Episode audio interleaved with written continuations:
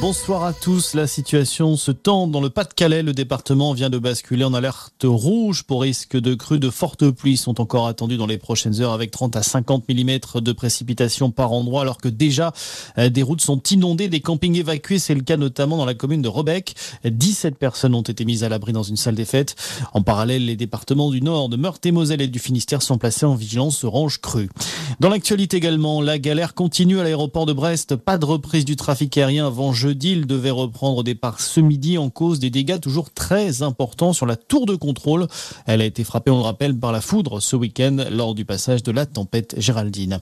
Une équipe d'experts français de l'aviation attendue demain au Japon. Ils vont participer à l'enquête concernant la collision entre deux avions survenus aujourd'hui sur la piste de l'aéroport Tokyo Haneda. Un accident très rare qui a fait cinq morts.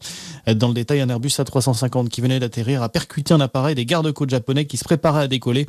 On ne connaît pas encore les circonstances précises de ce drame.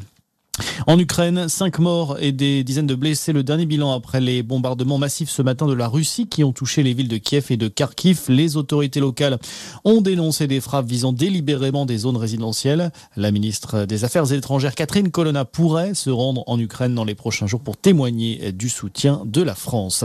La presse américaine s'intéresse de près aux relations entre le Rassemblement national et la Russie. Dans une enquête, le quotidien de Washington Post accuse en effet le RN d'entretenir des liens étroits avec le Kremlin. Objectif, affaiblir le soutien de la France à l'Ukraine. Le parti dénonce une cabale.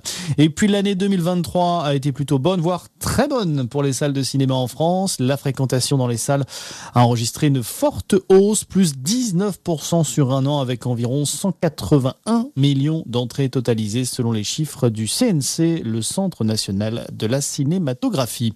Voilà pour l'essentiel de l'actualité. Très bon début de soirée à tous.